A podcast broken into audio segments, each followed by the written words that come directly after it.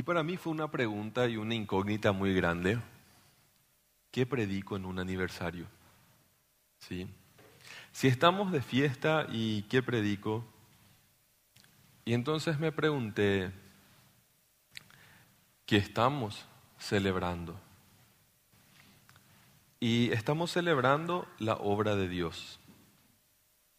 Estamos celebrando la obra de Dios de la cual nosotros por su gracia y por su misericordia podemos ser parte. ¿Sí? Y, y yo estoy confiado que el Señor me guió a este texto y me confirmó muchas cosas en este texto a mí. Y quiero compartirlo con ustedes. Se encuentra en Hechos 5, 34 en adelante. El libro de los Hechos, el principio de la iglesia, el principio de la obra de Dios como ministerio aquí en la tierra. Y de eso quiero hablar en esta noche, teniendo en cuenta de que ¿podrá alguien detener la obra de Dios? Esa es la pregunta que yo me hice cuando, cuando quería encontrar un texto para predicar. ¿Podrá alguien detener la obra de Dios? Y yo creo que la respuesta es más que lógica. Y aquí nos damos cuenta que pasaron 10 años desde el primer servicio en idioma español de nuestra iglesia. Algunos están aquí desde el primer día.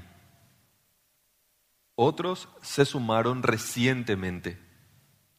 Algunos llegaron siendo niños y hoy son jóvenes adultos. Otros llegaron sin saber absolutamente nada de Dios y hoy están caminando firmes en su camino. Otros vinieron y se fueron, porque también es natural. Y otros ya están en la presencia del Señor. Y tuvimos que pasar mucho. Hoy estaba hablando con una persona ya a finales del 2013 principios del 2014, cuando eh, mi esposa y yo estábamos con idea de casarnos y pedimos la membresía en la iglesia, junto con Raquel, junto con Esteban. Y, fue algo muy especial ser parte de todo esto hasta hoy día. Si bien nuestra historia como iglesia menonita comienza en el 1950, unos 73 años atrás, es bueno recordar esto porque esos 63 años antes del servicio español es parte de nuestra historia. Esos 63 años antes del servicio español es parte de nuestra historia. Y estos 10 años del servicio español es parte de la historia en general porque estamos contando una sola historia, la historia de la obra de Dios en la iglesia menonita Concordia. ¿Fue fácil? No, ¿Se nos prometió que iba a ser fácil? En ningún momento. Pero sí podemos decir que el Señor nos acompañó y que el Señor estuvo con nosotros en todo tiempo. La obra de Dios normalmente, naturalmente encontró muchísima, muchísimo impedimento, muchísimos conflictos. A Satanás no le gusta que la obra de Dios se extienda en la tierra aunque la batalla está ganada, Él quiere juntar gente para perderse con Él, porque esa es su obra. Y la obra de Dios es una obra de liberación y de salvación. Y esta es la obra que nosotros estamos celebrando hoy. Una obra de liberación y una obra de salvación que queremos que se siga expandiendo porque esta obra trae libertad y salvación como trajo a muchos de nosotros aquí. Y en el, en el, en el pasaje que, del, que, del que quiero hablar, yo encontré tres maneras de poder, de garantizarnos a nosotros de que esta obra no termine. Y para mí fue muy importante y quiero dar contexto a este texto para que podamos entenderlo, ¿sí? Pasa que en Pedro estaba predicando la palabra de Dios. Y a los sumos sacerdotes no le gustaba que Pedro predique de la palabra de Dios.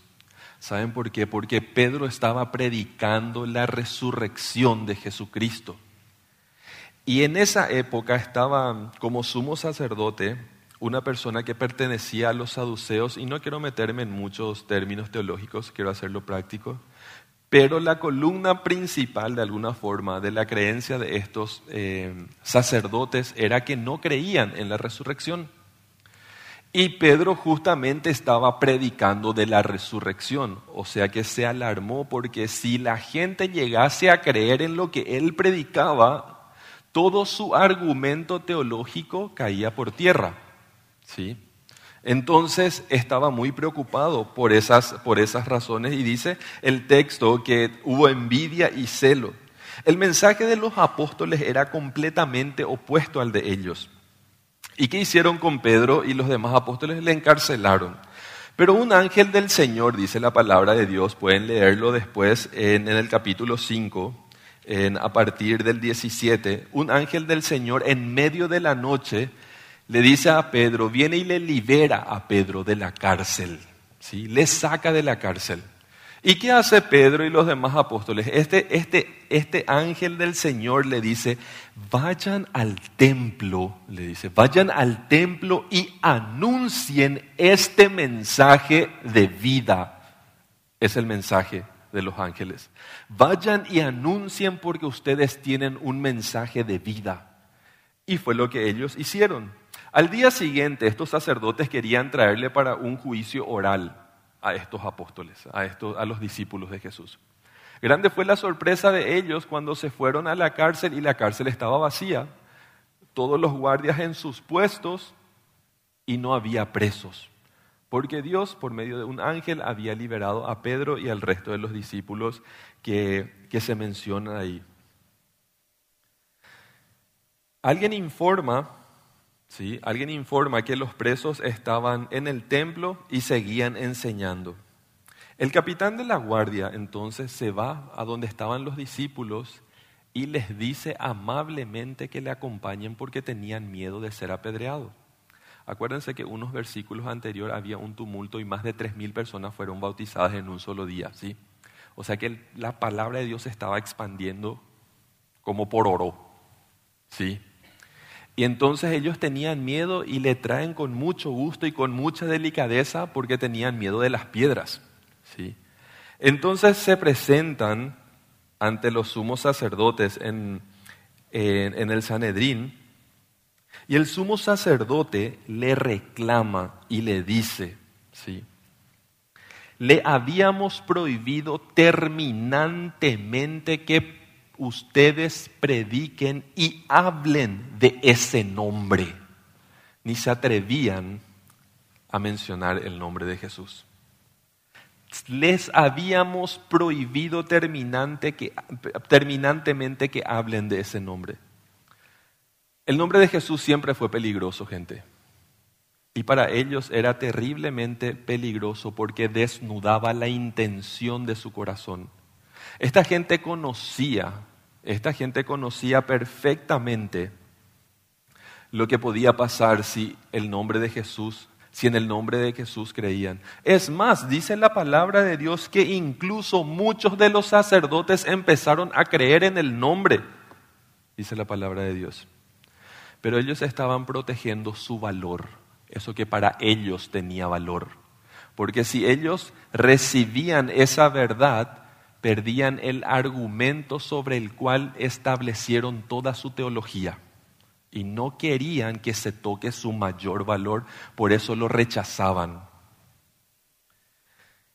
Y ustedes encima, le dicen los sacerdotes, nos culpan de la sangre, de la muerte de ese tipo Jesús. ¿Sí? Ustedes están predicando la resurrección y encima se atreven a decir que Él resucitó, que nosotros le matamos. ¿Sí? Y en el versículo 29 al 31 habla Pedro. Acuérdense quién era Pedro, ¿sí? ¿Qué hizo Pedro con Jesús? ¿Qué le hizo Pedro a Jesús? Le negó a Jesús. O sea que Pedro era un miedoso, ¿sí? Y yo no sé de dónde saca el coraje y la valentía para pararse enfrente a estos sacerdotes y le dice, ¿verdad?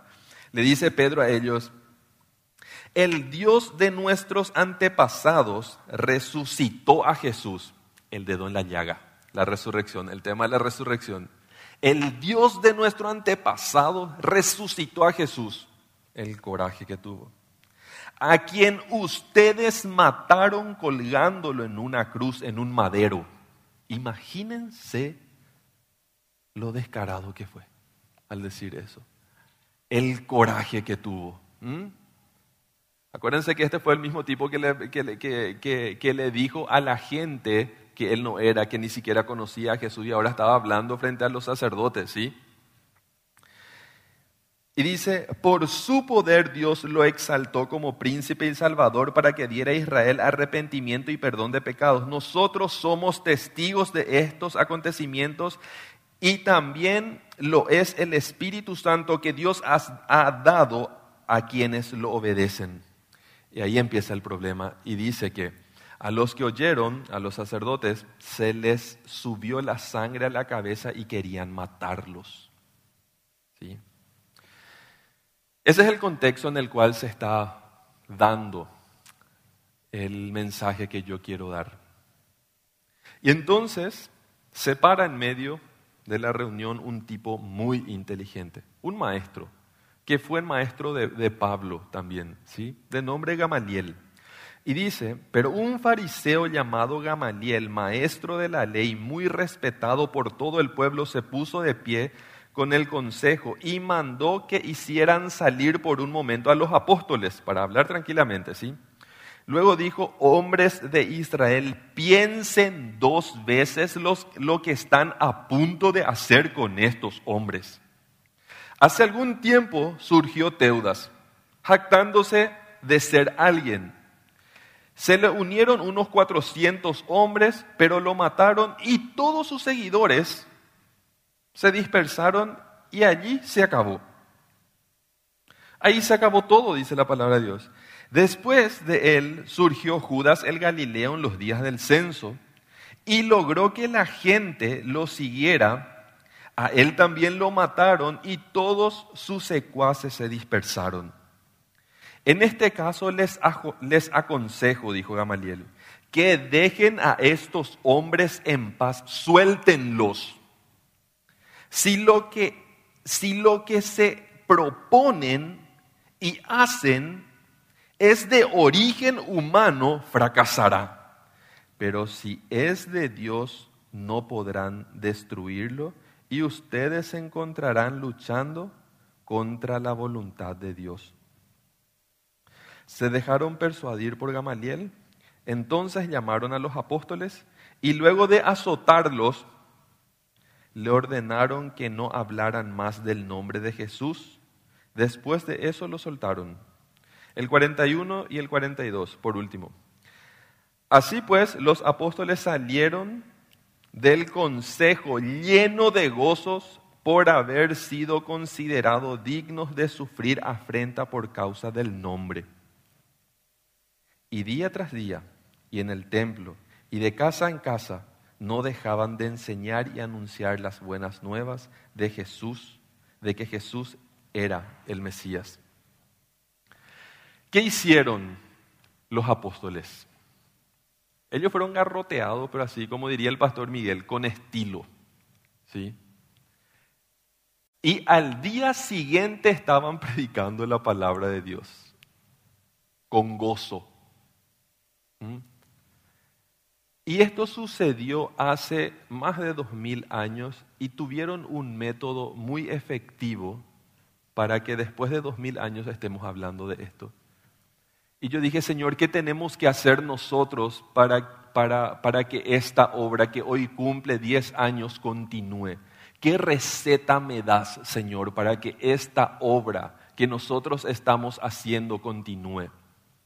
Y entonces queremos ver lo que, lo que ellos hicieron y contemplar esto en Hechos 5, en Hechos 5:42, y nosotros tenemos un plan similar.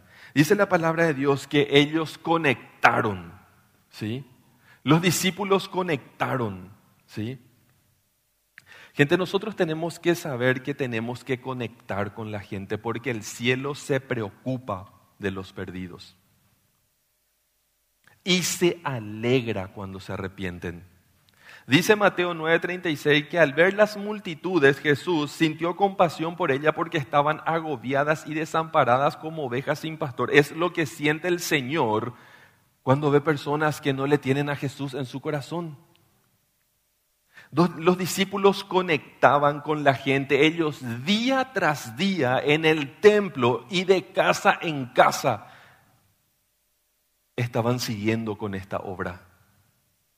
Día tras día y de casa en casa.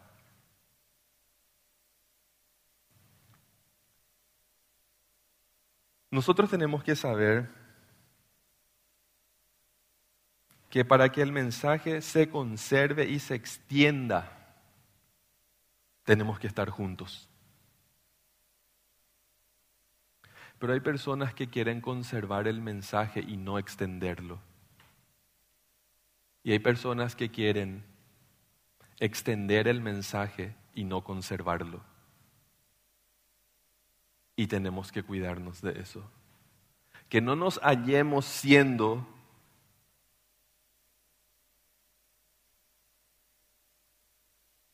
una traba para la obra de Dios. Porque ellos lo hacían, ellos conservaban con celo el mensaje y expandían el mensaje. No nos hallemos queriendo conservar el mensaje sin expandirlo o extender el mensaje sin conservarlo. Ambas cosas nos toca a nosotros como congregación, conservar el mensaje puro de la palabra de Dios y expandirlo por medio de conectar con otras personas. El segundo paso que ellos hicieron fue crecer. Ellos crecieron. Dice la palabra de Dios que estaban en las casas de día y enseñaban para que la gente crezca. Ellos enseñaban con poder la palabra de Dios. ¿Y por qué enseñaban con poder la palabra de Dios, gente? Porque ellos entendían ellos entendían que la palabra de Dios es viva y es poderosa. Y es más cortante que cualquier espada de dos filos que penetra hasta lo más profundo del alma y del espíritu, hasta la médula de los huesos, y que juzga los pensamientos y las intenciones del corazón. Gente, la palabra de Dios atraviesa nuestro sistema emocional, llega allá y analiza, escanea nuestras intenciones. Y es ahí donde tenemos que estar convencidos del mensaje para que este mensaje siga siendo expandido. Porque la palabra de Dios va a ir hasta lo más profundo de nuestras intenciones y de nuestros deseos y de nuestros pensamientos y se va a encontrar con una realidad y la realidad con la que se va a encontrar es que queremos crecer y no dejar de enseñar la palabra de Dios. ¿A dónde queremos estar en 20 años? ¿Enseñando la palabra de Dios? Ellos lo hicieron porque entendían que hasta lo más profundo de su alma estaba convencido de este mensaje. Y en tercer paso, en tercer paso, lo que ellos hicieron fue compartir la palabra de Dios. Y dice la palabra de Dios que ellos anunciaban las buenas nuevas de Jesús de que Él era el Mesías. Pero ¿qué tiene que pasar para que nosotros podamos compartir la palabra de Dios? Para que nosotros podamos compartir la palabra de Dios, mis hermanos, esa palabra tiene que morar en abundancia en nosotros. Así como dice Colosenses 3:16, la palabra de Cristo more, viva, haga residencia en tu vida con abundancia, para que puedas compartirla, para que haya convencimiento de ella en tu vida.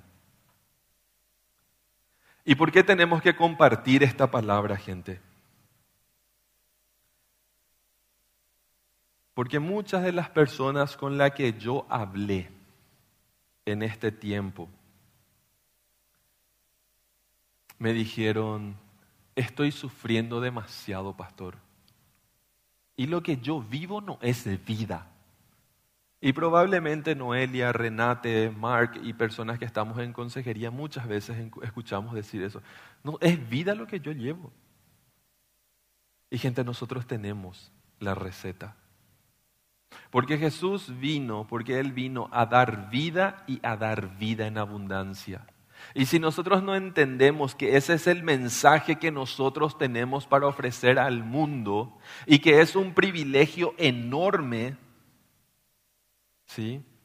Dice primera de Pedro 1.12, dice, a ellos, a los apóstoles, ¿sí? a, los, a, los, a los profetas, a ellos se, se les reveló que no se estaban sirviendo a sí mismos, ¿sí? sino que servían a ustedes, dice Pedro.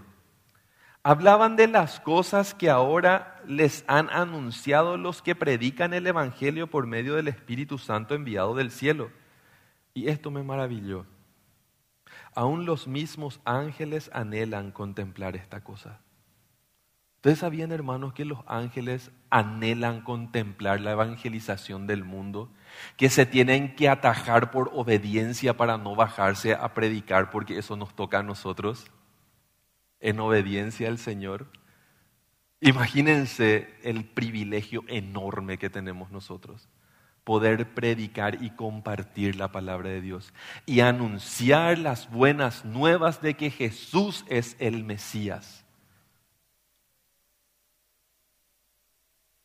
Y yo no sé si podría decir 100% de garantía, pero por lo menos muy alta, que si nosotros conectamos, si nosotros no dejamos de crecer y, y si nosotros no dejamos de compartir,